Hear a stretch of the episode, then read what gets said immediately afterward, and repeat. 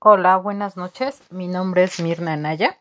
Eh, soy docente del CBT Cuautinchan Malinalco. Em, eh, respecto a las preguntas que, que, nos hacía usted sobre cómo nos hemos sentido en este curso, eh, la verdad, eh, al inicio yo sí me desesperé muchísimo porque nunca había trabajado con la plataforma de Teams, entonces se me hizo muy complicado y eh, no había manejado todas las herramientas de, que vimos a lo largo del curso, entonces eh, sí, sí me, sí me desesperé un poco.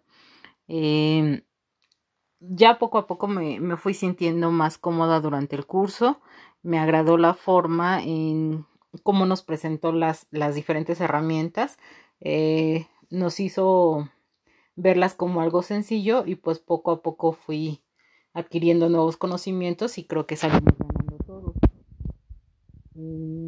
también me, me, agradó la paciencia que tuvo para con nosotros, eh, porque aunque siento que algunas preguntas eran muy repetitivas, eh, nunca se desesperó, al contrario, siempre tuvo la mejor disposición de apoyarnos y sabernos guiar. Eh, yo espero que se sigan impartiendo este tipo de cursos para que vayamos aumentando de conocimientos en cuanto al, al, manejo de todas estas herramientas que eh, si bien es cierto que, que, a veces tenemos que invertir un poco de tiempo en realizarlas, pues creo que se compensa con el trabajo que nos pueden ahorrar en cada una de nuestras clases. Y el tema que les voy a hablar hoy es sobre las instituciones de crédito.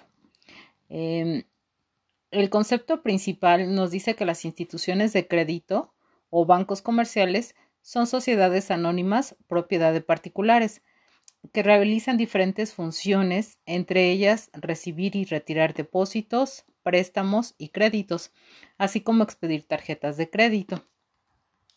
Eh, un banco es un tipo de una entidad financiera de crédito, cuyo principal fin es el control y la administración del dinero, por medio de distintos servicios ofrecidos como el almacenaje de grandes cantidades de dinero, la realización de operaciones financieras o bien la concesión de préstamos o créditos, entre otros.